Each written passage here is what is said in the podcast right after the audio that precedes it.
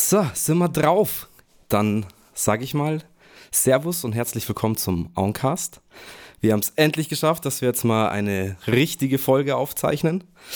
Und für den Anfang, weil es dann alleine langweilig ist, ist der Road ist noch mit am Start. Ja, Von servus. der Partie. Grüß euch, servus. Ähm, ja, offiziell nochmal Servus. Wir hocken hier in nötigem Abstand, wie es heutzutage sein muss. Und haben uns gleich ein Riesenthema für, ja, Ja. so den Anfang ausgesucht. Ja, echt ein grandioses Thema, möchte ich schon fast sagen. Ja, möchtest du droppen? Ich lasse dir die Ehre. Also ich darf es droppen. Ja, klar, darfst. äh, das Thema, also wir haben uns Wu-Tang ausgesucht, weil uns das definitiv oder die Band definitiv extrem geprägt hat und wir da sofort einen Zugang gefunden haben. Ähm, ich glaube, äh, wir sind so ein bisschen beide drauf gekommen und waren uns eigentlich sofort einig, dass wir das dann auch nehmen, das Thema. Ähm, definitiv. Äh, ich hatte ja eh so, gar keinen Plan, mit was wir so starten sollen, wo man sich so reingrooven kann. Und dann hast du halt gemeint, so, ja, Wu-Tang?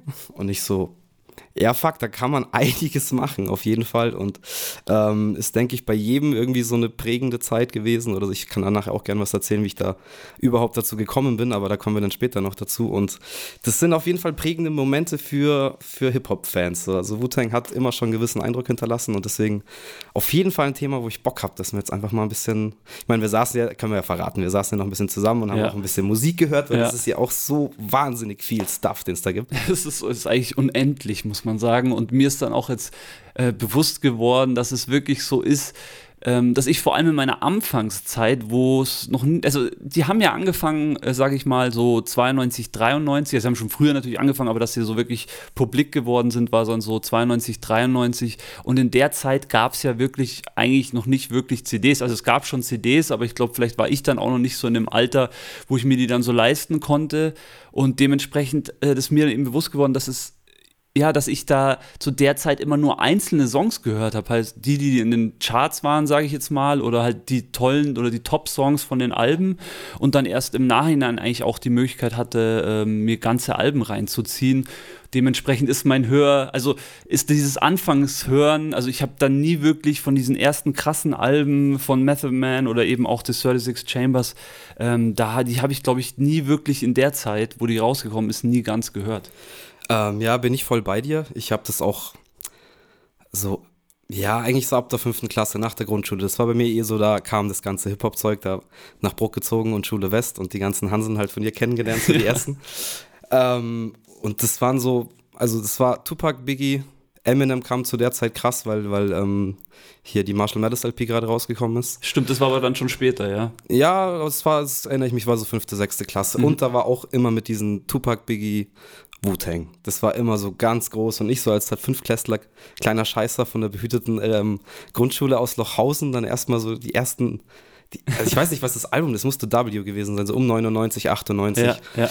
Ähm, also auch Gravel Pits voll mitgenommen, das Oh ist ja. so mein Einstieg. Aber wie du sagst, das ist davor halt noch, Davor ist ja so viel passiert. Also das, das, hat ist man erst äh, ja, die letzten Jahre so wirklich äh, zu schätzen auch gelernt. Ja, klar, und das, das Coole ist da, und ich glaube, deswegen haben wir uns das Thema auch ausgesucht. Es ist einfach so eine zeitlose Musik.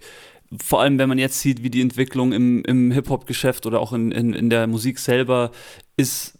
Es ist so, du kannst es immer noch anhören, du findest es immer noch böse, du findest es immer noch gut. Ist Ähm, auf jeden Fall zeitlos. Ja, es ist. Also wahrscheinlich gibt es da einige Alben, die man auch außerhalb von der Band aufzählen kann, die zeitlos sind. Aber Wu-Tang hat eigentlich so, wie soll ich das sagen, so von ihrem Stil her, dass sie einfach immer, äh, ähm, also dunkel und eben auch äh, mit, diesem, mit dieser Verbindung zu den Martial Arts, ähm, hatten die einfach so ihre eigene, komplett eigene Nische, obwohl es jetzt trotzdem eine Rap-Crew war, wie viele andere auch. Aber Ja, da würde ich aber einhaken, weil ich glaube, es ist einer der ersten Rap-Crews, die quasi, man kennt diese klassischen Crews, wo es dann ein paar Writer gab und ein DJ ist Ja. dabei und sowas, aber Ja, das ja. ist ja einfach eine Crew mit acht, acht Leuten waren es, ja, am Anfang waren's quasi. Acht, ja. ähm, wo halt jeder ein eigenständiger MC hat, wo jeder quasi diese Shaolin irgendwie ein alter Ego auch hat, so wie es die 12 dann ein bisschen ja auch gemacht hat, mehr Stimmt, oder weniger. ja. Aber wenn man jetzt eben genauso Gruppen wie die 12, Rough Riders, The Diplomats, ich finde, das hat sich alles an Wu-Tang orientiert, auch das Geschäftsmodell, Ja. weil da sind ja alle an den Start gekommen und haben auch Solo-Deals unabhängig voneinander Stimmt. Ähm, eigentlich am Start gehabt, eigentlich auch so ziemlich von Anfang an, also seit 93, 94. Ghostface war, glaube ich, der erste mit einem Major-Deal, unabhängig von Wu-Tang, von Genau. Anfang an. ja. Ähm, und ich glaube, ja, einer der ersten Pioniere, die in dieser wirklich eine Hip-Hop-Posse mit acht MCs und wo auch mal ein Track ist, wo acht Parts drauf sind und kein Hook. Äh, kein Hook. genau, ich meine, okay, das hat man früher noch öfters so gemacht. Es ist jetzt äh, natürlich äh, total normal, dass ständig äh, Hooks kommen. Äh, aber das stimmt schon, ja. Was man da auf jeden Fall dazu sagen kann, ist, dass die ich glaube, das ist schon so ein RZA-Werk. Also der Mann, der das äh, hauptsächlich produziert hat, der hieß RZA, Resurrector, wie auch immer, tausend Namen. Die haben ja eh alle tausend Namen. Ähm, und der hat es eben auch zugelassen, dass er gesagt hat am Anfang, also denke ich mal, also so kann ich mir das vorstellen, dass er gesagt hat, okay, die bleiben jetzt halt nicht alle hier, alle sieben unter meinen Fittichen und die müssen alle auf meinem Label rauskommen, sondern das war so cool, dass die komplett frei waren und Method Man hat dann gleich als erstes bei einem äh, Major-Label unterschrieben, ähm, aber die haben halt trotzdem ihr Wu-Tang-Ding unter ihrem Label gemacht und trotzdem hatte jeder die Möglichkeit, einen eigenen Deal zu sein, was ja sehr selten der Fall ist. Ich meine, normalerweise hast du einen fetten Produzenten, der gibt, will nichts aus der Hand geben, der heimst sich alles ein und das war schon ein Novum. Also, das ist ja, einfach geil. Ja, es war halt ich weiß nicht, der, der, Clan ist halt der Clan, die halten zusammen, denke ich, wenn es jetzt darum geht. Oh, aber trotzdem wurde halt jedem die Möglichkeit gegeben, selber noch seine Brötchen zu machen und auch unabhängig von der Wu-Tang-Clan-Geschichte halt ja, zu überleben und halt auch äh, für der ein oder andere wirklich reich zu werden. Ähm, dass es halt tatsächlich funktioniert hat und dass es bis heute eigentlich funktioniert und äh, dass die Jungs eigentlich immer noch zusammen sind und zusammen auftreten, das ist halt das, was ich dann auch sage, wow, krass, gibt es nicht so oft, auch gerade im Hip-Hop nicht, da gibt es dann immer mal Beefs und irgendwelche Streitereien. Sehr guter Punkt, ja. Ja, und das ist äh, schon auch eine faszinierende Sache. So. Aber vielleicht eben aus dem Grund, dass sie sich am Anfang darauf entschieden haben, dass jeder trotzdem frei bleiben kann. Wahrscheinlich, ja. Dass sie sich Ohne einen Knebelvertrag genau. irgendwie in der Gruppe zu Die waren halt real zueinander. Und, das war ja. einfach, ja, das, was eigentlich Hip-Hop ausmacht, haben die komplett verkörpert. Ich meine, klar, das ist mir natürlich jetzt erst in den letzten Jahren so bewusst geworden und dann auch, wenn man dann eben über diese Geschichte liest, da ist natürlich früher dementsprechend nicht so viel äh, durchgesickert oder hat man natürlich auch nicht so viel erfahren oder wusste vielleicht auch noch nicht so, wie so ein Business funktioniert. Aber das ist natürlich, also das ist einz einzigartig fast. Ich weiß nicht, vielleicht gibt es noch andere Crews, wo das auch so gut gelaufen ist, aber. Ich kann es mir nicht vorstellen. Also auch, weil du jetzt gerade das Wort Business nochmal gesagt hast, ähm, alleine Wuware Oh ja. Ich meine, ich glaube, das war vor, also vor Sean John und vor Rockaware eigentlich. Rockaware, ja. Waren sie die ersten und du hast ihn jetzt sogar an den Johnny Blaze Pulli, also ja. quasi noch die Untermarke so vor, von, von Method Man selber. Ähm, also ich glaube, die waren da auch ziemlich früh dran und wo wir, oder dieses Wu-Tang-Logo ist ja so präsent, wenn du das siehst, du assoziierst sofort du weißt sofort, was los ist. So. Ja. Und die haben das ziemlich schnell verstanden. Die hatten ja alles. Die hatten ihre, ihre Clarks Wallabies dann mit dem Wu-Tang-Logo und die Pullis und Jacken und alles Mögliche. Und das halt dann schon, ja, vor den 2000ern, als dieser richtige Hype eigentlich erst kam mit sowas. Schon Respekt. Also ich weiß nicht, ob das äh, auf RZAs Mist gewachsen ist, aber vom Business-Standpunkt ähm, aus ja, ich kann mir vorstellen, Gut. natürlich hat da sicherlich nicht RZA alles gemacht, so wie ich mir das immer vorgestellt habe. Macht die Beats, der mischt es, der ähm, kümmert sich um alles, auch ums Merch, war es sicherlich nicht. Die hatten schon ihre Männer, aber da dann wahrscheinlich an den Positionen eben auch einfach Leute, die genauso in das Konstrukt passen und die genauso real sind und die genauso ihre Sachen teilen.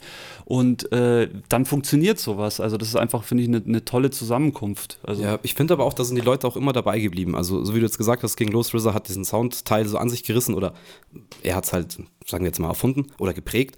Aber dann haben sie halt auch Leute wie Mathematics kennengelernt und die sind ja dann auch ab dem Zeitpunkt, wo die drin waren, eigentlich permanent auf jedem Album oder auch Solo ja. bei den Jungs dann immer mitproduziert oder Hauptproduzent sogar gewesen. Äh, und die sind sich einfach immer selber treu geblieben. Also das muss man auch sagen. Die Crew, wenn die immer eingeschweißt zusammen agiert hat, so da, das ist zusammengeblieben. Bis heute eigentlich. Also jetzt, ja. ich weiß nicht, wir haben jetzt recherchiert, wann war das letzte Clan-Album? 17, 18, irgendwie sowas? 17, 18, ja. Und da waren die Leute ja auch immer noch alle am Start. Also wird ja. sich natürlich auch mal in neuen Sachen versucht, so wie dieses experimentelle RZA-Ding, was wir da noch gehört haben.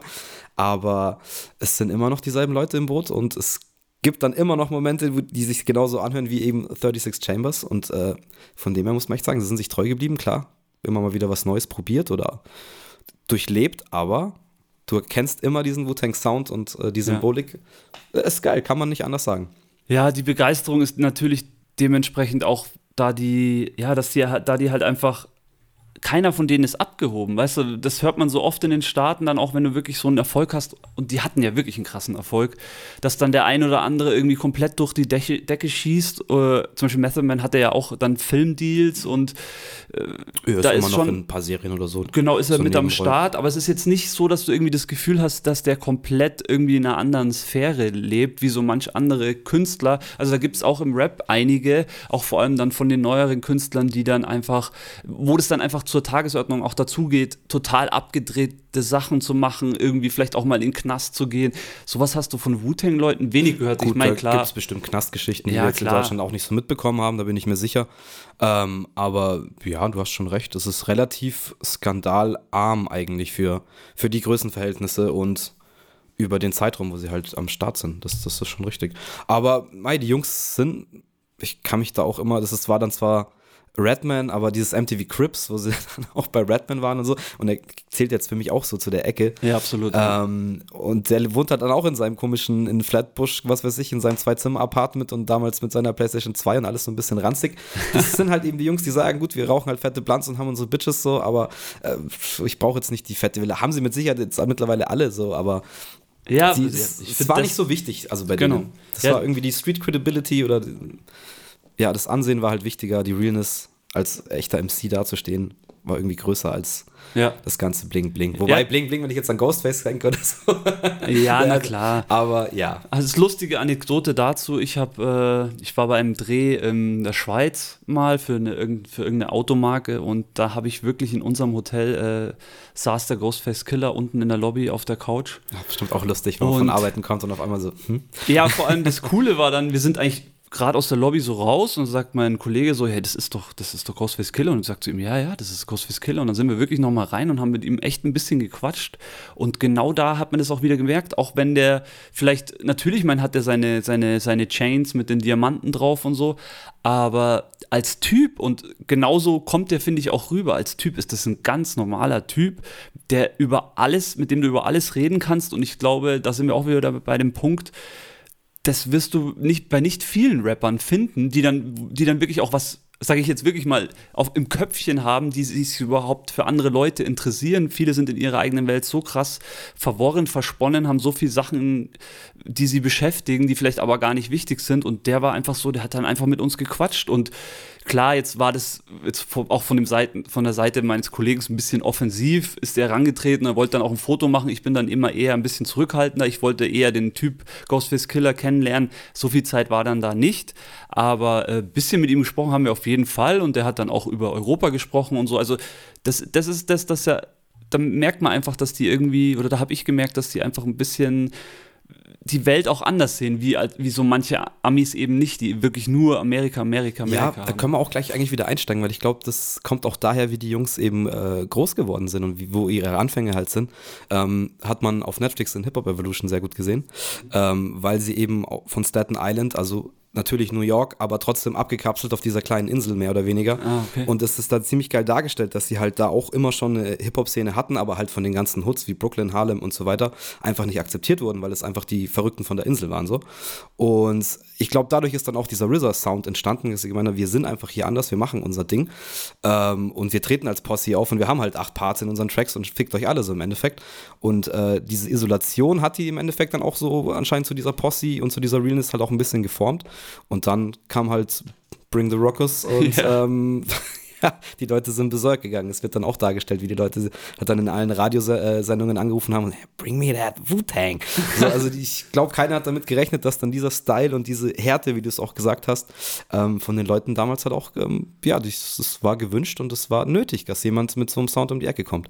Ja, das war, hat auch definitiv genau die Zeit getroffen. Also ich glaube, die NWA-Jungs waren da als erstes dran drüben in LA, aber ich denke, zur ziemlich gleichen Zeit äh, ist da Wu-Tang auch groß geworden. Vielleicht sind die ein bisschen später hochgekommen, weil in New York das vielleicht einfach insgesamt länger gedauert hat, bis das Business sich auf diese Art von Musik und diese Art von Künstler irgendwie eingestellt haben. Also auf dieses harte Hip-Hop, sage ich jetzt mal. Das ist ja wirklich was, das muss man auch sagen, das ist ja seitdem ist es salonfähig. Also davor gab es schon Rakim oder so, so Leute, die ja, schon härter gerappt haben, aber da war das einfach auch von den Beats noch nicht so mehr Knowledge Rap. Knowledge Rap und da war das auch von den Beats noch nicht so dunkel. Also auch, dass du das, dass das wirklich äh, Einzug erhalten hat, dass du dann auch einfach so dirty Beats und ja, dreckige Aussprache. Kommt halt auch durch diese ganze Shaolin-Masche, so dass jeder halt sein Lyrical Assassin ist oder wie sie sich beschreiben, Lyrical Shaolin, also quasi ein Kämpfer, aber halt nicht mit dem Schwert, sondern eben mit dem Wort. Ja, sehr gut. Und das hat eigentlich auch dann wieder diesen Battle-Rap-Aspekt und gemischt mit diesen kranken Beats, die alle irgendwie komplett untight sind, aber dadurch trotzdem so genial werden, ähm, ist es halt ein Gemisch, das einen umhaut. Und dann kommt noch ODB mit seinem wow, ja, und dann denkst du nur, what the fuck? Und natürlich, das muss man auch erstmal verstehen und auf sich wirken lassen und erstmal damit arbeiten, so, okay, was habe ich da gerade gehört? Aber ich glaube, jeder hatte seinen Moment, wo das dann irgendwann mal so Klick gemacht hat und denkst, fuck, das ist genau jetzt für diese Stimmung gerade perfekt. Bring the motherfucking ruckus. Das wird jetzt gerade einfallen, wir, wir haben jetzt ähm, wir haben acht Leute gesagt. Also ich lese jetzt hier neun. Äh, ich lese hier einfach mal vor. Also zur Crew haben wir auf jeden Fall gehört der Produzent und auch Rapper RZA, dann Jizza, Method Man, Inspector Deck, Ghostface Killer, Rake One, You God, dann Master Killer und ODB, Old Dirty Bastard. Ähm, und später ist dann noch der Capadonna dazugekommen. Ja, genau. Capadonna ist ja immer so dieses äh, inoffizielle Mitglied, aber ich glaube, irgendwann ein paar Jahre nach dem Tod von ODB, Vorsicht Spoiler, falls ihr es noch nicht wusstet, ähm, äh, glaube ich, hat RZA gesagt, ist ein offizielles Mitglied seitdem. Aber bei denen ist ja immer so, wie gesagt, so Redman gehört noch in diesen Kreis und da gibt es noch drei, vier andere MCs, die mittlerweile auf jeden Fall so irgendwie als so halboffizielle Mitglieder, aber im Endeffekt ist es egal. Es ist einfach die Crew, die sich um, um RZA schart halt und, und die Official oder die offiziellen Member plus halt die Gang, das gehört halt dazu. Sie haben ja auch noch ihren Killer Bees, Swarm so und ja. Also ich glaube, das einfach zählt. riesiges Umfeld ist auch einfach ähm, am Anfang einfach so gewesen, dass die wahrscheinlich so in dem Konstrukt viel zu neunt irgendwie viel im Studio waren oder auch nicht zu neunt. Das ist ja auch das. Bei diesen ganzen Alben, die da in den ersten fünf, sechs Jahren rausgekommen sind, äh, fast jeder äh, Künstler von denen hatte ein Soloalbum, bis auf Master Killer ähm, in den ersten Jahren. Und auf jedem Album merkst du schon, wer da zu welcher Zeit mit wem im Studio war. Und das finde ich auch total interessant, dass man auch in Gruppen intern gemerkt hat, so wer passt da gut zusammen. Also zum Beispiel Ghostface hat gern immer mit Rake One was gemacht. Ja. Äh, das war immer so auch so ein Dream Team ein bisschen. Dann, ja, ich meine, Method Man hat sich bei jedem ein bisschen bedient. Und dann gab es auch welche, die so ein bisschen trotzdem, trotzdem, das ist das Coole, trotzdem wieder ihren, ihren, ihren eigenen Stil verfolgt haben und trotzdem auch ihre eigenen. Definitiv ODB. Ja, das sowieso. Ich RZA auch. RZA, RZA auch. auch. Ich meine, ODB fällt da sowieso komplett raus. Ja, das ist äh, verrückt. Ähm, aber auch geil. Ähm, da muss sich auch, wie du erzählt hast, immer an Peter denken. Wenn ich ODB höre, weil das ist auch einer, der immer ausflippt, sobald er nur die Stimme hört, eigentlich uns äh, komplett feiert. Ähm, was ich auch nicht immer nachvollziehen kann, da bin ich auch so ein bisschen kritisch, aber äh, hat auf jeden Fall seinen äh, legendären Status sich da erarbeitet und ist auch schließlich Gründungsmitglied, also mit, ja. mit RZA und Jizza. Ich glaube, die sind auch Cousins, alle drei, ja. wenn ich das richtig im Kopf habe. Und ja, krass, krasses Ding, was die sich da aufgebaut haben. Total krank. Und ich habe es schon angesprochen, was, was, mich, was mich wirklich beeindruckt, vor allem in dieser Zeit, wo, sage ich jetzt mal, dieses Produzieren noch nicht so weit fortgeschritten war wie zu unserer Zeit. Also da ist man damals, ist man wirklich noch in teure Studios gegangen. Ich denke jetzt mal, das 36 Chambers Album, das haben sie noch ziemlich dreckig aufgenommen, aber spätestens dann nach dem Method Man Album, was dann auch als zweites, also das 36 Chambers kam 93 raus und das zweite war dann das Method Man Tikau.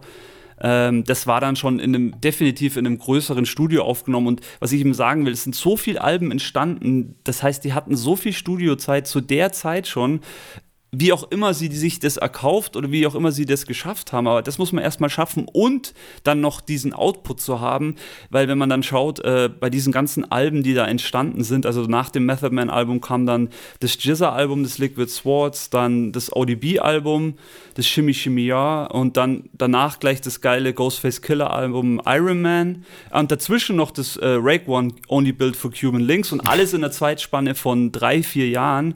Ähm, das ist einfach unglaublich und auch, was auch noch dazu kommt, ganz viele Alben, fast 20 Songs. Ähm, klar, da sind wir wieder beim Punkt. Natürlich von den Alben ist es wie bei vielen Alben, da kennt man dann halt zwei, drei Songs, die kennt man. Äh, aber immerhin. Und äh, aber trotzdem ist es so, dass du die Alben kannst du alle durchhören und äh, es, sind, es ist einfach viel produziert und viel gearbeitet worden. Also die waren ja dann wirklich einfach nur durchgehend im Studio. Ich kann es mir auch nicht anders vorstellen. Sie müssen auf jeden Fall viel im Studio gewesen sein. Ich, äh, mir geht es auch immer so, und das ist bis heute so mit der Wu-Tang Forever, also mit dem zweiten Album, was so um 97 rauskam, was ja auch noch ein Doppelalbum ist und irgendwie, Ja. ich glaube, insgesamt 27 Tracks hat. da ist so, wie du sagst, da kenne ich, glaube ich, Reunited äh, von der ersten Seite und noch einen Track von der ersten Seite und das Triumph ist, glaube ich, noch auf dem Album, oder? Ja. Ähm, und dann war es es. Und ja, es ist auch so eine Masse an Tracks und Parts und dreckig, dass, dass es dich halt erschlägt. Und da bin ich dann auch, muss ich ganz ehrlich zugeben, nie wirklich warm damit geworden oder habe mir dann nie die Arbeit gemacht zu sagen, okay, ich höre mich da jetzt rein, weil es kommt immer der Moment, wo es dann irgendwann Knack macht und man sagt, hey, oh, es ist schon geil. Aber man muss sich halt damit auseinandersetzen. Und das habe ich ehrlich gesagt auch nicht mit jeder Platte gemacht, auch gerade in den Solo-Bereich. Ähm, auch wenn ich so Leute wie Ghostface liebe, aber da haben wir letztens auch geschaut, wie viel, das elf oder acht Solo-Alben oder Ja, sowas. also der hat da definitiv am meisten. Also Alben, wer ja. da jedes kennt und wirklich von jedem Album die besten Tracks oder, oder ach, Respekt. Es ist einfach sehr viel Holz und äh, finde ich krass, wenn man das alles auf dem Schirm hat. So. Absolut, aber bei Ghostface muss ich sagen, ähm, werde ich mich auf jeden Fall nochmal irgendwann auf den Pfad begeben und mir wirklich nochmal alles im Detail anhören. Definitiv, es lohnt Ähm, sich, weil da ist wirklich ist- viel Gold versteckt, auf jeden Fall. Der Typ ist wirklich einmalig, wie eigentlich alle, aber der sticht schon sehr raus. Ähm, ja, ich, also gestern bin ich wieder, bin ich wirklich an dem Supreme Clientel, an seinem zweiten Album hängen geblieben. Das ist genau 2000 rausgekommen. Was ich zu dem Wu-Tang Forever noch so an, anmerken möchte, das ist ja wirklich auch das, was ich vorhin gemeint habe. Wann sind die Alben rausgekommen? Wie hatte man den Zugang dazu? Bei mir war das so, weil die Wu-Tang Forever ist die Platte, die ich definitiv am aller, aller, allermeisten gehört habe. Deswegen habe ich zu der nochmal einen ganz anderen Bezug und ich kenne auch wirklich jeden einzelnen Song in- und auswendig, weil es war bestimmt über ein Jahr oder zwei Jahre meine Platte. Da hat mich dann teilweise einfach nichts mehr anderes interessiert, weil ich das so gut fand. Ich kann das natürlich jetzt nicht schwer beschreiben. Das ist natürlich auch eine, einfach eine Momentaufnahme. Du kriegst, also ich glaube, damals hatte das mein bester Kumpel, äh, der Flo hatte die CD. Ich hatte sie nicht mal original. Ich habe sie mir halt dann irgendwie aufs Tape oder was weiß ich, oder gebrannt. Ich glaube, da hatte ich damals vielleicht auch meinen ersten CD-Brenner. Ähm, auf jeden Fall, die Platte habe ich rauf und runter gehört. Und deswegen habe ich zu der eigentlich den größten Bezug, muss ich sagen. Also genauso in der Mittelzeit von Wu-Tang, eben, die kam ja dann eben auch raus, nachdem jeder von den Verrückten ein eigenes Soloalbum rausgebracht haben, kommt dann auf einmal dieses Forever raus. Und das ist schon also ganz starke Platte. Und dann die zweite Platte, eigentlich die ich am meisten gehört, gehört habe, ist mir gestern bewusst geworden, war definitiv auch die Supreme Clientel von Ghostface Killer. Die- ja, da hast du eine besondere Verbindung so ein bisschen zu Ghostface. ja, jetzt Ja. mit diesem Treffen, natürlich dann Ja, im Nachhinein, das ja. ist ja erst, das war ja erst vor vier Jahren, also dazwischen drin. Klar, das hätte mich auch geflasht, also natürlich. Aber, aber für uns war, also ich hatte ja damals auch schon meine eigenen, meine eigene Rap-Crew, die Aum Masters und wir, das war schon so unsere Lektüre. Also wir waren jetzt nicht West Coast, wir waren wirklich, uns war Wu-Tang und dann ganz vorne immer eigentlich Ghostface Killer von, von seiner Art. Es gab natürlich viele andere Bands, die, oder Einzelsongs, die von Bands und Rap-Gruppen, die uns auch äh, geflasht haben. Aber ich würde schon sagen, so einfach Ghostface war da schon Ja, weit ich- vorne. Kann ich nachvollziehen, bei mir ist es nur ein anderer Kandidat. Ja, Ich bin da ähm, Team Method Man auf jeden Fall. okay. Das ist, weiß nicht, wie ich es beschreiben soll, aber ich glaube, seit ich diesen Typen das erste Mal gehört habe, und ich weiß es nicht, ob es Rockwilder oder ein Track von Wu-Tang war, wahrscheinlich ein Track von Wu-Tang, aber diese Stimme mit dem Flow und dem Lispeln, ey, also ich muss wirklich sagen, Method Man ist in meinen äh, Army-MCs Top 5, vielleicht sogar Top 3. Safe. Einfach nur, weil ich ihn gerne rappen höre. Es ist scheißegal, was für ein Beat, auf was er rappt. Ich höre ihn einfach gerne zu. Ja. Und ich habe jetzt auch in dem ganzen Zugen, äh, Zuge dessen jetzt hier so ein bisschen recherchiert und Blackout Oh, mit ja. Redman. Oh, es ist halt, also was sie da rap-technisch einfach abliefern. Und ich meine, Redman ist ja genauso ein Kandidat, der hat auch einfach so eine spezielle Stimme mit einem mega geilen Flow hat. Und die zwei, wie sie sich halt dann jagen auf den geilen Eric Sermon Beats oder auch Ja. auf Rockwilder, ey, genial. Also da ist auch einfach, ja, liebe ich, feiere ich, kann ich in 20 Jahren wahrscheinlich immer noch hören. Zeige ich irgendwann hoffentlich meinen Enkeln und die sagen, was ist denn das? Ja, absolut. Also das, das Blackout kam 99 raus. Und Geniales das, Album. Kann und- ich echt jedem nur noch mal ans Herz legen, wer das nicht kennt. Jeder kennt The Rockwilder, aber das Album ist einfach nur krank. Aber da, man muss dann wirklich auch sagen, also es gab ja wirklich diese Explosion dann auch Ende der 90er Jahre. die Also, waren auch alle bei Def Jam, oder? Also ich glaube, Wu-Tang ist auch Ich weiß nicht. Ich denke, dass sich das auch immer wieder geändert hat und die Kataloge dann vielleicht auch andersweitig aufgekauft wurden. Das kann ich nicht genau sagen. Viele also, waren auf Def Jam, aber ich glaube trotzdem, dass der ein oder andere auch irgendeinen Deal bei ja, Warner das, das oder sowieso safe. Also die Solo-Deals sowieso, die sind ja unabhängig davon gelaufen. Da war auch, also Method Man war safe bei, bei Def Jam ja. lange, ähm, da bin ich mir sicher, aber jetzt alle anderen weiß ich nicht. Aber ich überlege jetzt gerade, ob die Wu-Tang-Alben dann ab einem Zeitpunkt auf Def Jam rausgekommen sind. Aber ich bin mir jetzt nicht sicher. Oder ob die dann auch gesigned und deswegen vielleicht auch so big geworden sind von Anfang an. Das ist halt deswegen überall. Also ich bin bei der 36, jetzt habe ich sie drüben liegen, gell? Da könnte man ja einfach draufschauen, was draufsteht. Ja, also was ähm, ich auf jeden Fall weiß, ist, dass auf dem ersten Method Man Album ganz am Anfang, 94 war das, äh, der Song mit Mary J. Blige äh, drauf war, beziehungsweise auf dem Album selber der Song All I Need to Get By, ähm, der war noch ohne äh, Mary J. Blige, der war mit Street Life. Das ist richtig, und dann, ähm, Genau, und dann hat eben äh, irgendwie auf einmal Diddy sein, seine Hände im Spiel gehabt, weil der wahrscheinlich mit der Mary J. da schon viel am Deichseln war. Ja, der Rundling, gell? Und dann hat er äh, da einfach nochmal, und das kam eben erst später raus und wurde dann einfach ein weltweiter Hit, äh, haben sie nochmal den All You Need to Get By aufgelegt äh, mit Mary J. Blige im Refrain und so der. Song ist definitiv äh, Legende. Und da hatte eben Diddy seine Hände im Spiel und das war dann eben auch Def Jam. Also ich denke, dass die da schon immer irgendwie verbandelt waren, aber wie wir auch am Anfang gesagt haben, dass die trotzdem geschaut haben, dass die da nicht wirklich sich abhängig machen von irgendeinem Label ja, oder von Also ich habe jetzt gerade nochmal kurz geschaut, das erste war wohl nicht auf Def Jam, sondern auf Loud Records. 36 Chambers? Ja. Okay. Ähm, ist ja auch egal, ändert ja nichts an der Sache. Da fällt mir ein, äh, auch das Method Man, das zweite Album, wollte ich vorhin schon mal ansprechen, was für mich im Endeffekt wahrscheinlich, wobei, da muss ich das ein bisschen revidieren, aber zu den, erst, zu den ersten drei Top-Alben von, von Wu-Tang gehört, ist das zweite äh, Method Man-Album des Tikao 2000, 2000. Ja. Das kam 98 hatte, raus. Hatte da Benny, Original, Shoutout. Ich auch. Haben wir ähm, auch viel gehört. Rauf und runter gehört, legendäres Album und auch hier der Skit äh, beim letzten Song, ich glaube, der heißt, ich weiß nicht mehr, wie der Skit heißt, auf jeden Fall, da spricht er auch schon von, der, von dem Zusammenbruch der Erde und von der Plage, die die Erde überzieht. Und ich meine, wenn du das so äh, 98 hörst und du weißt, jetzt ist in zwei Jahren ist 2000 so, so diese ganzen Verschwörungstheoretiker, also es war schon, das war schon Flash, so dass einfach, ich meine, Buster hat es ja auch mit seinem Extinction Level Event, Event Stimmt, ja. äh, auch so ein bisschen so in die Richtung gezogen, aber Method Man war da so der Erste und ich fand es total geil. Da lief mir echt teilweise einen Rück kalten Rücken runter und eben auch dann wieder äh, diese Art von Beats. Das war dann, dann schon fast in die New School-Richtung. Da waren dann auch, wo haben wir das gefunden, wo Pharrell mit dabei war, bei welchem Song und dann eben auch die Neptunes schon am Start waren. Das ja, ist dann so die. Viel mit Eric Simon, ähm, Pharrell hatte auch immer was am Starker. Gut, die auf den neueren Sachen hat er sich dann auch wirklich Top-Produzenten geholt. Gibt es ja auch das, was du überhaupt nicht auf dem Schirm hattest, das ähm, 421, The Day After. Oh, ja. Was auch eins meiner Lieblings-Method Man-Alben, also jetzt nicht komplett, aber da sind fünf, sechs Tracks drauf, die einfach mega sind. Dann auch das, ähm, wie heißt denn das an? Das, Massacre? Das, äh, nein, das, was nach dem, ähm, was du jetzt meinst, nach dem zweiten rauskam, wo auch äh, der What's Happening mit Buster drauf ist. Ähm, und Rodeo mit Ludacris und The Mado ist, glaube ich, noch drauf. Ähm, kann ich dir jetzt leider nicht sagen. Der äh, Sascha hat das. Shoutout. Die Liste ist wirklich, die Liste ist wirklich unendlich und vor allem auch die Liste der ähm, Top 50 Platzierungen ist auch unendlich die haben New York geprägt, definitiv zu der Zeit.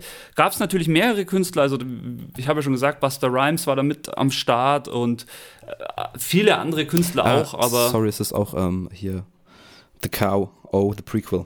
Ah, von 2004. 2004, okay, das kam dann erst nach der 421 raus. Nein, die 421 ist von 2006. 2006, ah, stimmt, genau.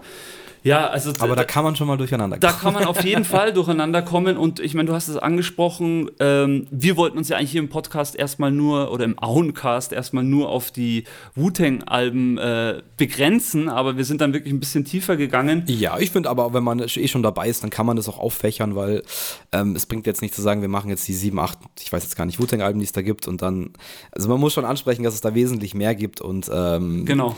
das Schöne ist eben daran, jeder kann sich da auch aus austoben und in eine komplett andere Richtung gehen, weil jeder Solo-Artist von den Jungs ist auch eigentlich ein bisschen anders, kam, also das heißt ein bisschen anders, komplett anders. Ja, auf jeden Fall. Ähm, ich meine, Jizza hat auch legendäre Solo-Alben gemacht. RZA kam immer mit irgendwelchen abgefahrenen Experimenten, Bobby Digital und auch neuere Kollabo-Alben mit irgendwelchen Rockmusikern und sowas.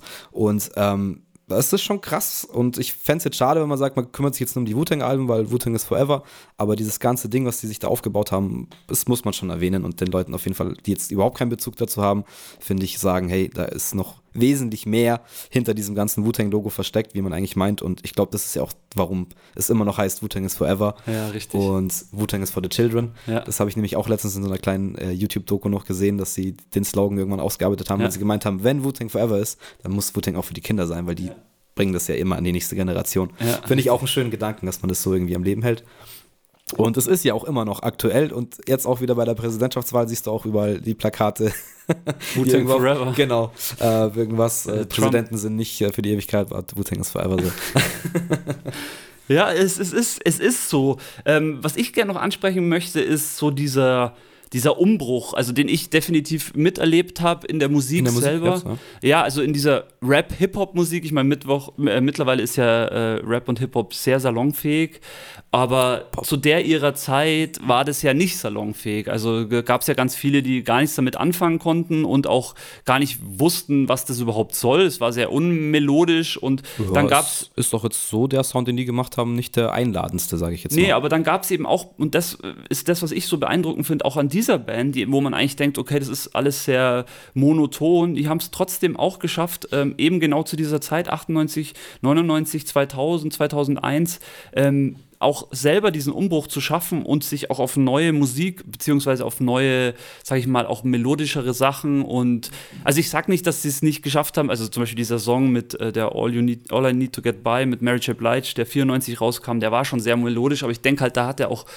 Diddy sehr viel seine Spiele, in, äh, seine Hände in den auf jeden Spielen. Fall nochmal krass nachbearbeitet und dieser ganze Hook, äh, der hat ja im Originaltrack so gar nicht existiert, was ich auch gar nicht mehr so im Kopf hatte, weil wir haben es uns ja dann auch nochmal angehört, Ja. weil es ja auch diese zwei Videos dann dazu gibt. Genau. Ähm, ist auch interessant, aber ja, sie haben halt auch verstanden, dass sie wahrscheinlich mit einem gesungenen Hook, und das haben sie dann auch durchgezogen bis zu Gravel Pit ähm, im Endeffekt, ähm, das Genau. ist halt dann auch, natürlich brauchst du ein Video auf MTV und das schaffst du wahrscheinlich eher, wenn halt nicht, teilweise haben sie trotzdem alle 8, 9 gerappt, so. Ja, aber äh, mit einem gesungenen Hook ist es halt melodischer und mehr Potenzial, einen Hit zu produzieren Aber trotzdem, also trotzdem fällt mir da und darauf wollte ich eigentlich hinaus, äh, weil wir haben jetzt, waren jetzt bei der Wu-Tang Forever, waren wir stehen geblieben und danach kam ja dann 2000, also direkt 2000 kam ja die W raus und da war ja für mich der Song drauf, Protect Your Neck, Mega. der Ja, also der zweite Protect Your Neck quasi. der zweite, so, so, so Spin-off sozusagen, der hat mich einfach vom Hocker gerissen und dann auch äh, mit diesem klassischen im Club-Video. Aber trotzdem ist es ja ein Song, der keine Hook hat. Das also die rappen hier so ein einfach nur durch. wo alle durch und hintereinander. du denkst dir, Alter, hat der jetzt schon wieder 16 Takte? Hat der auch 16 Takte? Aber trotzdem läuft der Song durch und es ist so geil, weil so viele verschiedene Leute, geile Rapper sich da äh, ergötzen auf diesem Ja, fetten definitiv. Beat Also und dann dieses geile Video. Also das ist für mich schon echt new, new, new time. Also wirklich so, die haben einfach genau diese Zeit genutzt. haben sich neu erfunden, definitiv. Das ist, wie gesagt, die Zeit, wo ich dann auch damit in Berührung gekommen bi- bin. Und das ist auch das erste Album, das ich so in der Hand hatte, was neu rausgekommen ist, wo ich auch so, wow, das neue Wu-Tang. So, und auch auf dem Schirm hatte, okay, was haben die bis jetzt gemacht? Und ich kann mich noch wirklich dran erinnern, ähm, wir sind da eben fünfte, sechste Klasse immer in Schullandheim gefahren, in der Wies. Und da hat natürlich jeder seinen Discman. Und ich glaube, ich glaube, es war auch der Sascha, der das Album hatte, oder was der Benny. Ich weiß nicht, einer von den beiden hat es auf jeden Fall am Start und ich hatte irgendwas anderes. Dann haben wir auch immer mal kurz so Alben getauscht. Und dann habe ich mir das komplette Vater hin dieses, dieses W reingezogen. Und ich glaube auch, als ich bei Protect Your Neck war, glaube ich, zehnmal zurück und nochmal und nochmal und nochmal. Ja. Auch dieser eine Part dann so Einstieg, ich glaube, von YouGod oder ich bin mir jetzt auch nicht sicher, ist ja auch egal. Aber es ist so krass und so prägend. Ja. Ähm, und da finde ich dann auch eigentlich wieder ein bisschen schade. Also ich hatte 93, gut, da war ich halt fünf. ähm, da konnte ich äh, 36 Chambers nicht aufnehmen, aber äh, es ist schon prägend. Und wenn es dann auch wirklich live miterlebst, wie der Release kommt und äh, wir waren ja dann kurz danach so weit, dass man sich ja auch schon auf Releases gefreut hat und wusste, Ja. da kommt ein Red, äh, Red, Method Man oder Redman oder was auch immer Album oder von einem von den Jungs und ähm, kann sich darauf freuen, dass es rauskommt und dann hört man vielleicht einen Track, eine Single oder sieht ein Video schon, wie du sagst. Es ist, war eine Mega-Zeit. Also Mega-Zeit. Also, Deswegen ähm, sind wir alle die so Zeit geflasht, glaube ich. Und ja, seitdem natürlich jetzt auch ein paar Alben verpasst, weil sie dann auch sehr unregelmäßig nur was gemacht haben. Aber W ist schon so eine Sache, wow, krasses Ding. Track mit Nas, ich glaube Track mit, mit Snoop Dogg ist drauf. Ja. Und ODB, der auch ziemlich, ziemlich crazy ist. Ähm, das Protect Your Neck, ja, da kann ich auch nur sagen, absolut krank. Aber schön, dass du das sagst mit diesen Discman und CDs. Also, das ist ja auch was, was genau diese Zeit geprägt hat, wo ich gesagt habe: Okay, am Anfang gab es, also am Anfang von Wu-Tang 93, äh, gab es fast noch keine. Also, ist die CD schon, gab es die schon, aber die war natürlich nicht. noch schwieriger zu kriegen als. Genau, die äh, war natürlich nicht verbreitet und man hat halt wirklich noch einfach mit Tapes rumhantiert und ich habe mir meine Mixtapes gemacht, was auch total geil ist. Ich meine, solche Tapes sind, ist schon was Besonderes. Voll. Aber ähm, du hattest, also und dann kam das eben erst auf mit der Digitalisierung und äh, dadurch hast du einfach auch viel mehr, bin ich der Meinung, viel mehr Leute musikalisch erreicht. Ich meine, es ist ja das gleiche jetzt mit Spotify auch. Mittlerweile kann wirklich jeder normal Musik konsumieren. Früher war das halt, okay, du musstest halt äh, 24 Mark 24 Mark in die Hand nehmen oder mehr, um mhm. dir so ein Album zu holen. Du wusstest dann teilweise gar nicht, was du da kaufst, weil du es nicht vorhören konntest oder so. Weil du es nicht mal vorhören konntest, ja, das ist, kommt natürlich auch noch dazu. Das ist schon jetzt eine komplett andere Zeit. Gut, ähm, ist dadurch aber auch eher so eine Wegwerfgesellschaft geworden, weil du hörst vielleicht einen Track 20, 30 Sekunden, taugt dir nicht und du skippst. Mai, und damals hattest du diese Möglichkeit nicht. Du musstest dir das anhören, ähm, du hast es dir gekauft, du hast dich dann auch damit beschäftigt. Auseinandergesetzt. Und, und ganz oft war es ja auch so, dass es Grower waren. Und ich finde auch gerade Wu-Tang ist so eine Mucke, das ist vielleicht nicht beim ersten Mal, checkst du es vielleicht nicht so. Ja. Gerade wenn du in einem jüngeren Alter bist, aber das sind Grower und wenn du das öfters hörst und irgendwann diese Punchlines, die bringen sich ein, irgendwann hat man auch verstanden so ein bisschen, was die sagen. Natürlich nicht alles, ja. weil sehr viel Slang dabei ist und so. Ja, richtig. Aber als man dann auch älter geworden ist und mehr verstanden hat, ist das natürlich immer interessanter und, und fesselnder geworden. So, weil ich meine, wir haben alle irgendwann einen Rap gemacht oder angefangen selber zu rappen. Ja das sind ja die Gründe, warum man so geflasht Richtig, war. Das war der Antrieb, ja, genau, auf jeden Fall. Definitiv. Und diese Posse zu sehen von diesen neuen, sage ich jetzt mal, riesig aussehenden Typen, alle mit Sturmhauben teilweise, ähm, ist halt einfach irgendwie beeindruckend so. Man denkt sich, fuck, wie haben das, wie haben die sich so mystisch, mystifiziert irgendwie im Endeffekt.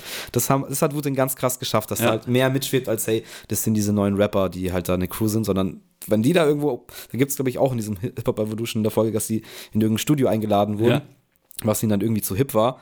Und die sind dann auch irgendwie vermummt da zu neunt eingelaufen und die haben erstmal die Bullen gerufen, die vom Studio, weil sie nicht wussten, was da los war und warum da jetzt neun vermummte Typen vor der Tür stehen.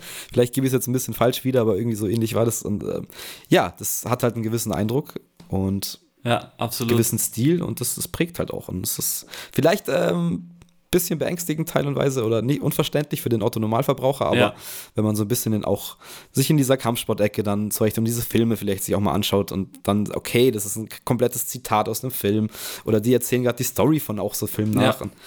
Es ist crazy. Also das wirklich, ist total da kann man sich austoben, wenn man lustig ist. Also jetzt denke ich mal, mittlerweile sind wir in so einem Zeitalter, wo jeder diese Art von äh, Musik und Kunst versteht, aber damals war das definitiv noch was noch ganz einfach was Zeitpunkt, ganz, ganz, ich. Ganz was ganz Besonderes und vielleicht hat es mich deswegen auch so geflasht. Ähm, ich will jetzt gar nicht mal nur auf, auf Wuten eingehen, aber es ist einfach, ich meine, da macht man Sprechgesang oder halt man nennt es Rap, äh, auf, auf, auf, auf Instrumentals, die nur so ganz langsam sind. Also ich denke, das hat echt lange gedauert, bis da jeder seinen Zugang hatte. Um jetzt hier die Brücke zu schlagen, ähm, weil wir ja gerade bei der Digitalisierung waren, mir fällt dazu wirklich dann auch in diesen 2000er oder Ende 90er Jahre ein, ähm, was hat denn der RZA dann mit sich gemacht, um jetzt bei der Digitalisierung zu bleiben? Der ja, hat dann sich Bobby auf einmal. Digital geworden. Genau, der hat da sich dann auf einmal umbenannt und ich meine, zu der Zeit hat, das, hat ich das auch nicht gecheckt. Ich habe das Album ich muss ehrlich sagen, das erste Album habe ich nicht, also ich habe das nicht begriffen. War da muss ich wirklich, so. da musste ich so. wirklich äh, ein, zwei Jahre verstreichen lassen und mir das dann nochmal anhören. Und Safe, ja. ähm, das heißt nicht, dass ich es schlecht fand. Ich fand es natürlich mega geil, weil es war von RZA und das war sozusagen mein musikalischer Gott. Und natürlich war das geil, aber ich habe es eben erstmal nicht verstanden. Aber wenn man das jetzt in der Retroperspektive nochmal anhört, es ist einfach ein unglaubliches Album. Das kam genau, ähm, 2001 hat er das rausgebracht. Nachdem er schon diesen ganzen Producer-Marathon hinter sich hatte, hat er trotzdem noch irgendwie die Energie gehabt, auf einmal, also ich meine, der Typ so viel aus dem Boden gestampft und dann trotzdem noch seine Solokarriere trotzdem auch noch angetrieben. Ich meine, man weiß natürlich immer nicht, wie sowas entsteht, aber dieses Bobby Digital, da kannst du davon ausgehen, dass das in den letzten zwei Jahren, also sagen wir mal 99, 2000, 2001 wird es entstanden sein, weil es einfach so new ist. Also es ist so unique auch. Und ja, ich kann mich genau daran erinnern, als das dann damals rauskam, das hatte auch einer von uns ähm, Safe, äh, da gab es ja auch mehrere dann die und die unter Bobby Digital liefen, glaube ich, zwei, ja. zwei, drei Alben oder so. Ja. Ähm, und bei uns war das halt damals die Phase, sobald sich jemand dann so radikal verändert hat oder was Neues gemacht hat, war bei uns erstmal Unverständnis da, weil ja. wir waren halt jetzt. Wir waren noch nicht so weit. Genau, ne? ich habe sowas überhaupt noch nicht gecheckt. Also ich habe sowas schon früher gecheckt, weil ich auch früher einer war, der dann auch ähm, ähm, so, ja, guck mal, das ist aber, Daft Punk ist aber auch cool und das Ja. ist aber auch cool. So. Sehr gut. Und, und ähm, ist jetzt kein, kein Disrespect, aber es war bei uns in der Crew dann schon auch so, dass das bei den anderen ein bisschen länger gedauert hat, bis die jetzt vielleicht auch mal so ja, das ist ein Rocktrack und der ist geil und die dann auch ehrlich sagen konnten, ist cool, weil man hatte niemand nicht Bock, sich mit was anderem zu befassen als Rap. Also eine Ja. gewisse Zeit lang Also bei mir war das war das auch auch so safe. Bei mir war das und das war dann auch so was, ey, warum macht ein RZA jetzt so was komisches? Das muss ich mir ja irgendwie, muss ich mich ja damit befassen und es geht nicht sofort rein und ich kann nicht bouncen, weil es ein geiler Beat ist, sondern weil es baut sich erstmal über ein 5 Minuten Sprechintro auf oder so. Und mei, das hat ganz viel mit Alter zu tun, mit Entwicklung. Geschmack entwickelt sich. Das ist beim Essen so, das ist beim Trinken so. Richtig, Und das ja. ist bei Musik auch so. Und ähm, eigentlich muss man sagen, Respekt an RZA, dass er sowas einfach ausprobiert und sagt, hey, ich probiere jetzt mal was Neues. Ich erfinde mich jetzt selber neu. Wer weiß, welche Phase in seinem Leben das auch gerade war.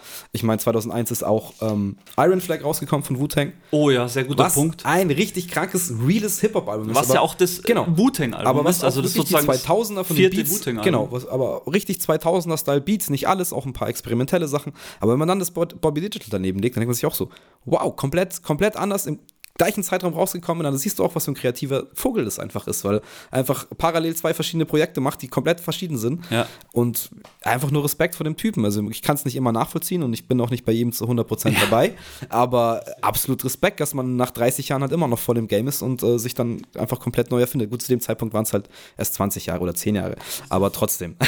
Ja, da fällt mir dazu fällt mir wirklich ein, äh, ihr müsstet äh, da draußen, ihr müsstet eigentlich mal nachschauen, was, was ihr jetzt findet, wenn ihr RZA eingibt. Der hat jetzt dieses Jahr hat er was rausgebracht. Das sind Oder- eher so Meditations ähm, ähm, ähm, Das war lustig. Meditationsanleitungen, beziehungsweise hört man sich das an und kann dann sozusagen sich selber in, in, in eine gewisse Art von Trance versetzen, wo er nur drüber spricht und im Hintergrund läuft ein Instrumental ohne Beat, also mehr so ähm, Buddha-mäßig, total interessant auch, aber ganz ja, ich, anders. Ich sage jetzt auch nur lustig, weil ich halt in dem Moment, als ich das auf Play gedrückt habe, halt gedacht habe, okay, jetzt kommt's Intro und dann so immer weiter vorgeklickt, alle 10 Sekunden im Track und es ist halt dann 5 Minuten Gerede und ich dachte so, cool, 2020, neuer RZA-Release und dann äh, erstmal halt im Verlauf so des Durchklickens gecheckt, dass es halt so eine Meditationssache ist. Ich meine, ey, das kann ja auch, äh, ich war nicht darauf vorbereitet, deswegen habe ich dann Genau. noch ein bisschen gelacht erstmal oder wir, du warst ja auch dabei, aber auch das sage ich klar, ey, da, da gibt es Bedarf heutzutage, es gibt Leute, die vielleicht schlecht pennen und denen hilft halt dann RZAs Stimme vielleicht, äh, ist ja auch eine sehr eingängige Stimme.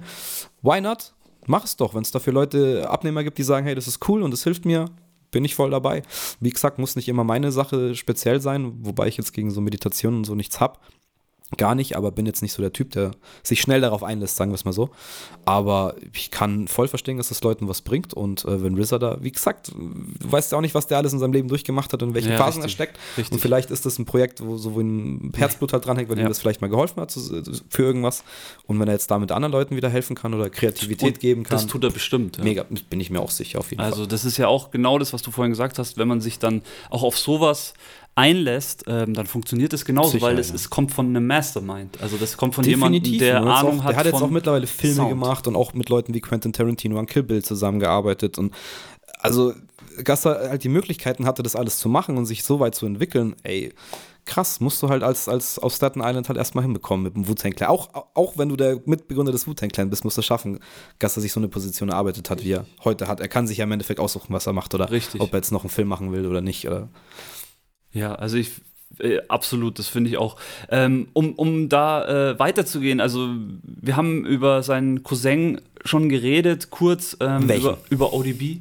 ODB, okay. Ähm, und da fällt mir einfach noch ein, das möchte ich unbedingt ansprechen, ist für mich die Platte, also das war so, glaube ich, äh, kurz dann vor seinem, vor seinem Tod, ähm, hat er ja die zweite, hat er sein zweites Album rausgebracht. Sein erstes hat er vier, 95 rausgebracht, das zweite dann vier Jahre später, das war das Nigger Please.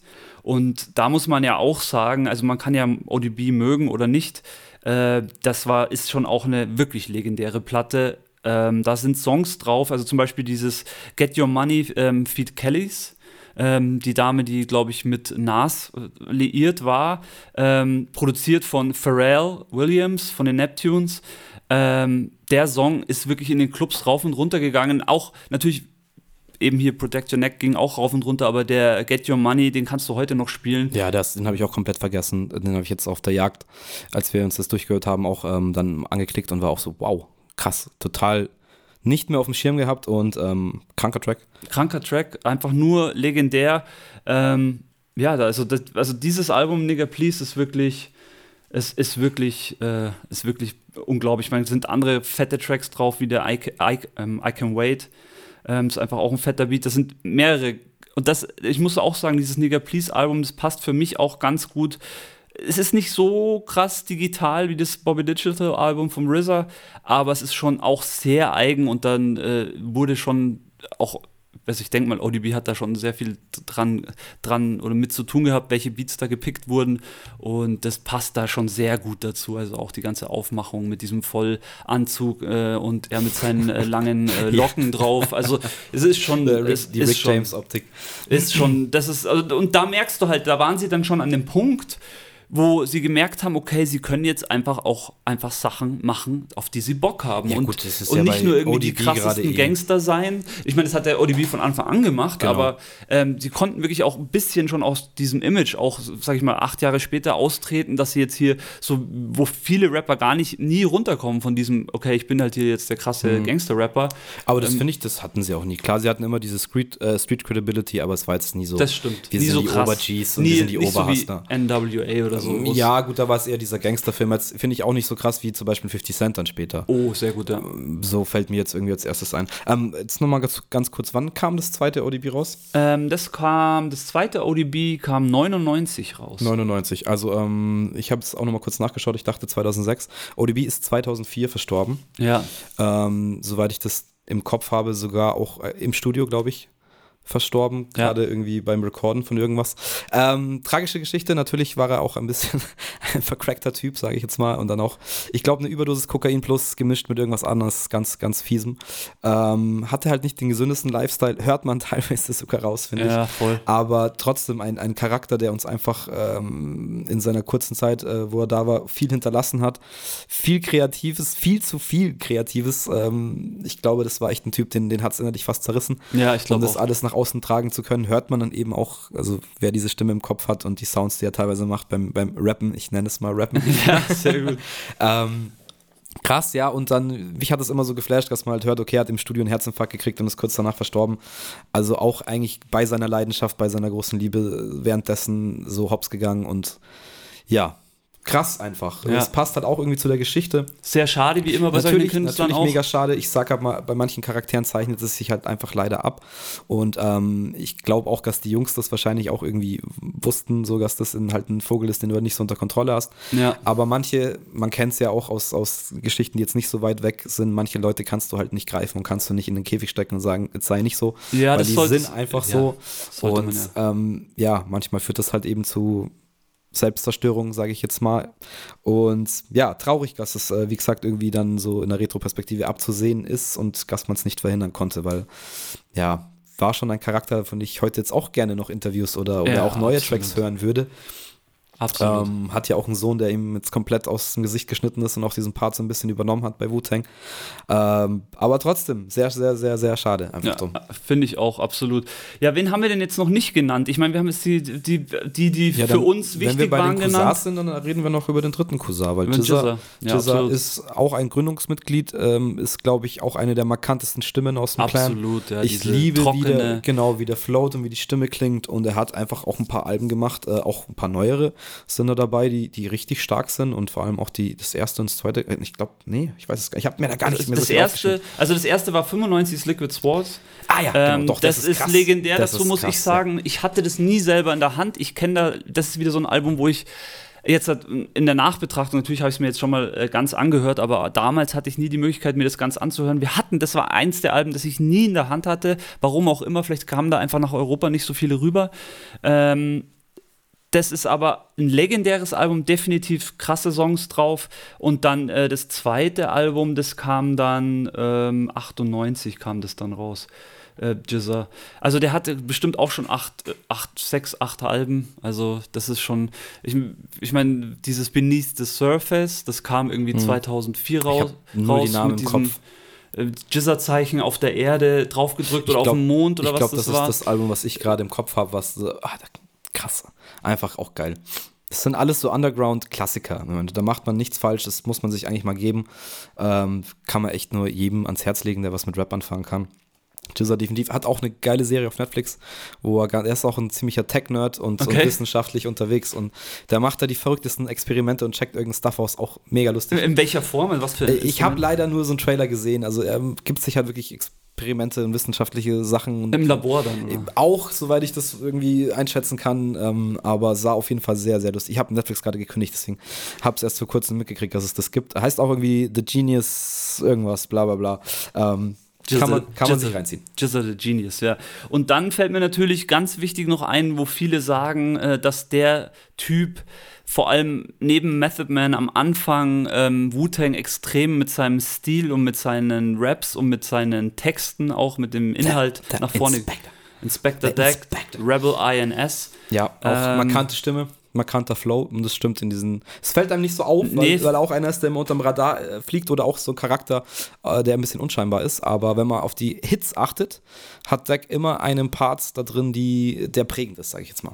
Also vor allem bei den zwei ersten äh, Hit-Singles, äh, bei 36 Chambers, ähm, bei dem Protect Your Neck hat er einen sehr markanten Part, eben neben Method Man und dann eben ähm, bei dem, äh, bei dem äh, Can It Be Also Simple ist, hat er auch einen sehr, sehr, sehr markanten Part. Also das ist, der ist schon echt gut, aber der hat eben dann, äh, erstaunlicherweise hat der dann nach äh, nach den ganzen Alben mit Wu-Tang hat er sein erstes Soloalbum erst 99 rausgebracht, Uncontrolled Substance, welches aber auch definitiv äh, Legende ist. Also da sind auch Ich weiß nicht, ob ich das jemals gehört habe. Vielleicht jetzt in der Recherche mit dir haben wir bestimmt durchgeklickt, aber ähm, da war ich dann auch, weiß nicht, das, wann kam das? Das kam 99 auch. 99, okay, Ja. gut, das, da bin ich gerade erst reingerutscht. Äh, ich glaube, da war ich immer noch geflasht äh, und habe äh, neue Alben noch entdeckt von den einzelnen Membern. Ja. Wusste man gar nicht, dass die Alben machen so. Und bei uns, wo wir halt im Bruck dann die CD so beim, vom Expert, da ist man eh mal froh gewesen, wenn es überhaupt mal ein Wu-Tang-Album gab. Und wenn man mal in München war beim WOM oder so, dann ähm, das- hat man sich dann nicht so diese undergroundige Sache, sondern eher die, ja, war immer schwierig. Aber genau das ist es der war Punkt. Zu viel einfach nee, damals. aber genau das ist doch der Punkt. Das ist immer momentan ja auch immer noch der gleiche Punkt. Ähm, ich meine, früher war es der Wom oder der Müller, in dem ist man reingegangen und was war vorne gestanden? Die Method Man Platte, weil da eben die Hitsingle bla bla bla drauf war. Und jetzt zum Beispiel After Uncontrolled Substance ist halt im Endeffekt kein, sage ich jetzt mal, keine Top 10 Platzierung.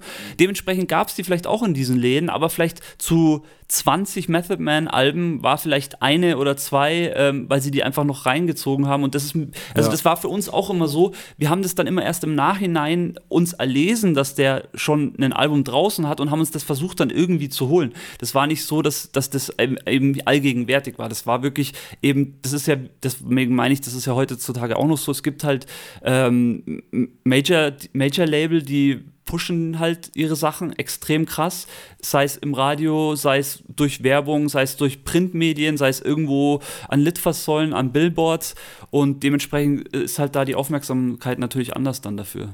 hat sich eh alles nochmal gewaltig gedreht.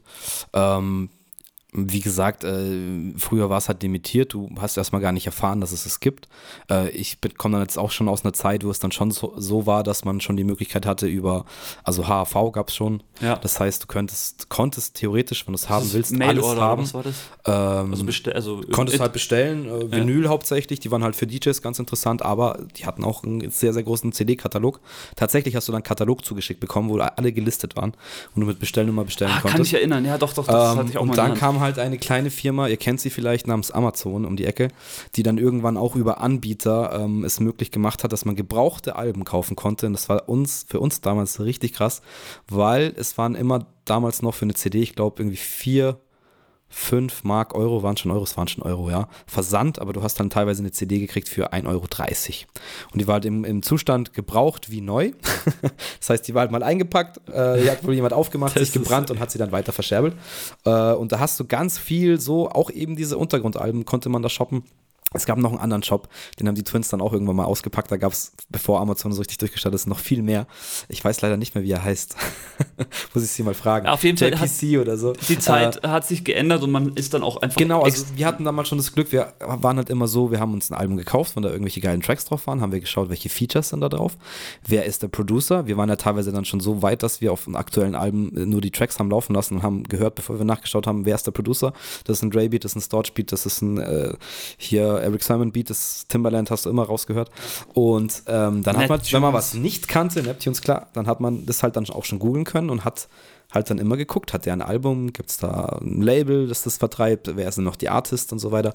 Ähm, und das kam eben auch mit durch diese Wu-Tang-Kacke, weil du da halt gesehen hast, so fuck, da gibt es so viel Zeug, das ich gar nicht auf dem Schirm habe, ich muss mich da irgendwie schlau machen. So. Ja.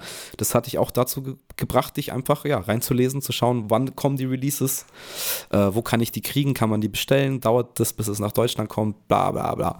Und irgendwann, ja, waren wir halt dann drin und dann hat man alles bekommen, was man wollte. So. Also in, in, dem, in dem Fall auf jeden Fall. Was mir jetzt halt noch einfällt, was wir vielleicht noch äh, erwähnen könnten, ist, das hast du ja vorhin schon mal kurz angerissen, auf jeden Fall ähm, Klamotten haben sie selber rausgebracht. Es gab aber dann eben auch äh, ein eigenes Game. Ja, das habe ich total vergessen. Gut, schön, dass du sagst. Ein ja. eigenes Game, Wu-Tang. Ich, ich glaube 99 haben wir nachgeschaut, auf der Playstation 1 gab es Total geil eigentlich. Also damals hätte es mich umgehauen. Ich habe das, glaube ich, auch erst zehn Jahre später erfahren, dass es das gab. Ähm, wir haben uns den Trailer angeschaut, schaut jetzt natürlich nicht so gut aus, aber hey, damals hätte mich das aus den Socken gehauen. Ja, absolut. Und das 1999 gab es einfach ein. Konntest jeden Charakter spielen und jeder Genau. äh, hatte Und- seinen eigenen Und Kampfstil. da fällt mir ein, die Comicbuchreihe gibt es irgendwie, the, nein, was weiß ich, Members of the Wu-Tang Clan. Gibt es auch eine, eine ich glaube sogar neunreihige Comicbuchserie. Also das ist auch ziemlich früh, so in den 2000ern schon rausgebracht. Echt immer zu einem Zeitpunkt, wo andere sowas halt noch nicht so auf dem Schirm hatten. Und gerade WoW, wie gesagt, weil das kam ja eigentlich dann auch schon Mitte der 90er, Ende der 90er, hast du überall diese Pullis mit dem, mit dem gelben Wu-Tang-Logo so gesehen. Das war einfach ähm, krass. und gefühlt dann auch alle anderen Labels äh, haben genau Ja, das auch nachgemacht. Da ist dann Rough Also- Riders krass eingestiegen. Haben ja auch ihre Klamottenmarke mit DMX und Eve und Jada Kiss und D-Block und so weiter Ja. und so fort. Ähm, die haben übrigens auch, habe ich gesehen, äh, The Wu-Block. D-Block und Wu-Tang haben auch ein Album zusammen gemacht. Nie gehört, aber kann man sich immer geben, wer Zeit hat. Ähm, aber ja, die haben das schon zu einem Zeitpunkt gemacht, wo ich echt sage, wow, wie seid ihr drauf gekommen, dass es halt funktioniert? Oder wer war der geniale äh, Motherfucker, der halt sagt, komm, wir machen jetzt mal Klamotten. So, Wu-Tang ist das ein Brand, das müssen wir vermarkten und es läuft halt dann. Aber ja, es ist halt auch einfach dieses geile Logo. Ich meine, Ja, das ist legendär. Also da würde ich auch gern wissen, wer das. habe ich, äh, hab ich gelesen. an den Start hab ich gelesen, hat. auch aus ihrem Umkreis ein, ein bekannter Writer, also Graffiti-Artist, ähm, der hat viel für die gemacht, glaube ich Mhm. auch videomäßig irgendwie und der hat wohl auch diesen Entwurf, den sie dann letztendlich halt genommen haben fürs erste Album und der dann ist nämlich auch so, äh, was ich was ich rausgelesen habe, die Source hat halt anstatt die einzelnen Member zu drucken, als die Wu-Tang quasi Force, also The Source, das große. Hip-Hop-Magazin in Amerika, haben sie einfach nur dieses Logo abgebildet. So und das ist halt dann siehst du schon, wie, wie die Assoziation Wie eben durch das Logo mit dieser ganzen Crew überhaupt ist. Da fällt mir Ähm, Ja, das fällt mir auch noch ein. Also zu unserer ersten Crew Au Masters haben wir damals auch unser Logo, muss man ehrlich sagen, also wir haben immer gerne gemalt, an die- an die- an immer gern gemalt, aber wir haben das dann auch äh, Richtung Wu-Tang angehaucht und da merkt man schon, wie wir hängen geblieben sind damals auf diesem Sound oder auch an den Typen selber. Naja, ich sag jetzt ja mal so, Style das, auch, was was Baggies, alles Genau. am Start. Aber das, was, was, was wir jetzt hier machen, dass wir einfach sagen, okay, wir sind auch eine Posse, ähm, machen jetzt aber nicht jeder dasselbe, ist ja im Endeffekt auch heute noch inspiriert an, an solchen äh, Gruppen wie Wu-Tang. Absolut. Weil wir sind jetzt auch ein Kollektiv, machen jetzt eben Podcast. Drüben sind vielleicht zwei Leute, die Mucke machen oder irgendwelche Fotos bearbeiten. Und im Endeffekt kommt alles so aus einem Haus, aus einem Brand. Und es ist ja im Endeffekt genau dieser Gedanke, den wir halt auch anstreben. Also Ja. sieht man, dass es bis heute halt noch beeinflusst, ähm, was so eine Gruppe halt leisten kann, wie man sich vermarkten kann, wenn man es halt einfach schlau anstellt. Und ja, es ist wir haben jetzt äh, gar nicht mehr über die neueren Alben geredet, weißt du, weil irgendwann steigt man halt auch einfach aus und hört so viel anderen Sound, dass man eben sich das neue Zeug gar nicht mehr reinziehen kann. Aber, Aber, ich, ich finde es ich find das auch äh, ein gute, äh, nicht, nicht Schlusswort, aber ich finde es einfach ein gutes Schlussding auch für uns, das so zu sehen, dass es einfach, ja, ähm, im Kollektiv schaffst du halt definitiv mehr, als wenn Safe, du, natürlich. wenn du dich als Einzelkünstler durcharbeitest und das gilt vielleicht auch an alle da draußen. Ich meine, klar ist immer viel Konkurrenz und auch in München war immer viel Konkurrenz, aber im Endeffekt sollten wir uns vielleicht alle ein bisschen zusammenraffen und vielleicht untereinander auch mal zuhören und vielleicht auch den einen oder anderen mal unterstützen. Ich glaube, das ist genau jetzt die Zeit dafür. Safe. Jetzt gerade, wie es jetzt eben auch Corona-mäßig halt einfach schwierig ist. Ähm, ich denke es auch. Es sollte man schauen, dass man sich gegenseitig irgendwie die Arme reicht oder Aufträge zuschachert oder wie auch immer, was man halt machen kann, um sich gegenseitig zu unterstützen. Ähm, ist immer cool, ist gerade jetzt auch in München, wenn man jetzt zur Musikvergangenheit denkt, immer ein bisschen zu wenig passiert. Ja, absolut. Ähm, und deswegen finde ich es einfach schön, dass wir jetzt hier so eigentlich seit über zehn Jahren so ein Kollektiv haben, wo natürlich auch mal Leute ein- und ausgehen oder auch mal nicht mehr da sind, aber der große Kern hat sich jetzt halt so gebildet und ja, dann ist es halt cool, dass man. Magst du denn die, magst du denn die letzten, äh, also sagen wir mal die letzten Wu-Tang-Alben, die es noch auch, gab, ich noch, auch noch, äh, noch welche, nennen? Noch welche vergessen, äh, definitiv. Also was, wie, was du jetzt auch nicht gesagt hast, ist 1998 das Killer Bees Album. Ah, ja, stimmt. Das habe ich aber wirklich. Das ist so ein Album, das habe ich nicht auf dem Schirm. Sonst ähm, habe ich da das alle Das ist ein Album, das ich, äh, ich hatte von der Juice, ähm, war mal Sticker dabei und da waren auch Sticker von Albumcovern dabei. Und da hatte ich immer so ganz klein, so ein bisschen größer als eine Briefmarke, äh, das Logo von Killer Bees. Und ich dachte mir, was ist da wohl drauf? Wer ist da wohl? Welche Features sind da? Ich habe es nie gekriegt damals irgendwie, weil es es nie gab oder zu teuer war. Über 30 Mark gekostet, das, das ging einfach nicht. Ich habe es bis heute nicht. Muss ich vielleicht mal nachholen. Ähm, dann haben wir 2000W, haben wir 2001 kam Iron Flag für mich auch ein krasses Album. Ähm, dann hat es mit Sicherheit noch ein Album dazwischen gegeben, das ich aber nirgendwo mehr gefunden habe. Ich glaube, es heißt The Eighth Diagram. Ah, das gibt's ähm, ja. Das, das gibt es definitiv. definitiv. Dann gibt es 2011 ein Album Legendary Weapons. Sagt Nie nix. gehört. Nee.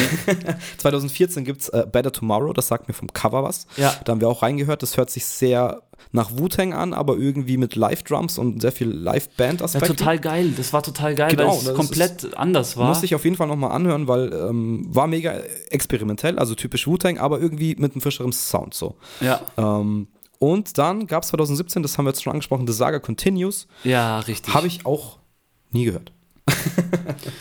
Ja, so ist es dann. Ähm, es ist ja dann auch so, äh, dass so eine Band äh, so viel hat, wo man schon im, in der Nachbetrachtung so hängen bleibt und dann, so ja, wie ich, glaub, auch. Du kannst halt schwer diese Klasse, also was heißt kopieren, um Gottes Willen, aber die hatten halt durch die ersten Alben, die sind so legendär, dass du jetzt nicht sagen kannst, es ist 20, 25 Jahre später immer noch derselbe Impact.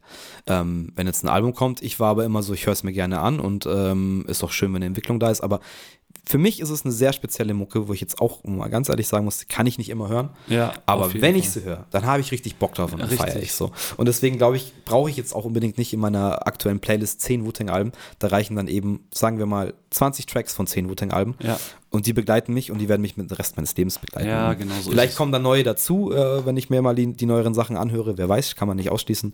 Ähm, Wäre auch wünschenswert, aber so habe ich schon genügend Wu-Tang-Tracks, die man sagt, okay, die bleiben auf jeden Fall. Und ich bin immer noch dafür, ähm, wenn ich mal äh, Lust auf ein Tattoo habe und ich weiß, was ich machen soll und gar keine Idee habe, dann kommt das Wu-Tang-Logo safe. Ja. Weil ich glaube, das, das, ist keine schlechte Idee. Ja, geht, da hast du recht, sowas kann man immer machen. Ja, ich möchte dir danken, dass ich äh, wieder auf den Wu-Tang-Flash gekommen bin und auch sicherlich in Zukunft Bock habe, mir wieder das ein oder andere legendäre Album, das ich früher vor, sag ich mal, 20 safe, Jahren ja. mir reingezogen habe, wieder reinziehen werde, wenn ich, wenn ich da, wenn die Zeit äh, es erlaubt. Deswegen deswegen danke dir. Äh, richtig, richtig cool. Äh, danke für das coole Gespräch. Also. Ja, merci dir, dass du mit dem Thema um die Ecke gekommen bist. Ich habe mir viel aufgeschrieben, Wu-Tang stand nicht drauf. Ähm, ihr könnt ja auch mal gerne Feedback geben auf allen Kanälen, ob euch solche Sachen über Artists, über Gruppen, ob euch das taugt. Ich meine, wir werden jetzt nicht nur in diese Richtung gehen, dass wir hier über bekannte Artists oder so reden. Oder nur über Musik, das ist äh, gar nicht der Fall. Nee, das auch nicht. Es wird nicht nur, nur Musik gehen, aber generell, ihr könnt uns ja auch mal Artists irgendwie vorschlagen. Ähm, egal auf welchen Kanälen, wir werden jetzt auf jeden Fall mal schauen, dass wir auf Instagram erstmal an den Start kommen, dass man auch ein bisschen Feedback kriegen kann und euch darauf hinweisen kann, wann neue Folgen kommen, wie die kommen. Ähm, und dann sind wir auch offen, vielleicht äh, irgendeinen Pop-Artist zu behandeln, über den wir vielleicht so nicht reden würden oder ganz andere Idee, Sachen. Ja. Könnten wir eigentlich auch mal machen, so ein Thema, das uns eigentlich gar nicht taugt und sich da ein bisschen was anhören. Ähm, ich weiß es auch nicht, ob wir das so gestalten wollen, dass wir wirklich das in so einzelne Rubriken unterteilen, dass wir sagen, das ist das Musikding, das ist das Ding. Ähm, aber das wird sich jetzt alles die nächsten Wochen, Monate einpendeln. Wir halten euch auf jeden Fall auf dem Laufenden. Der Roadis wird auf jeden Fall regelmäßiger ähm, Standardgast hier sein. Das ist auch safe. Danke, ja. Äh, selbstverständlich. Und ähm, ja, dann werden wir einfach schauen, wie sich das entwickelt und hoffentlich noch viel, viel, viel, viel Content für euch zur Verfügung stellen. Ich wünsche euch was. Ja, schön, schön, schön, was auch immer. Äh, bis bald, liebe Freunde. Mann, das Problem ist, ich hatte eine richtig geile Line, wo ich gesagt habe, das muss ich bei jedem Mal, wenn ich mich verabschiede, muss ich diese Line droppen. Und ich habe sie jetzt vergessen. Ja, dann sag sie beim nächsten Mal. Äh, beim nächsten Mal, also, wenn sie mir wieder einfällt. Verdammte Scheiße. Naja, Leute, macht's gut. Bis bald. Ciao. Servus.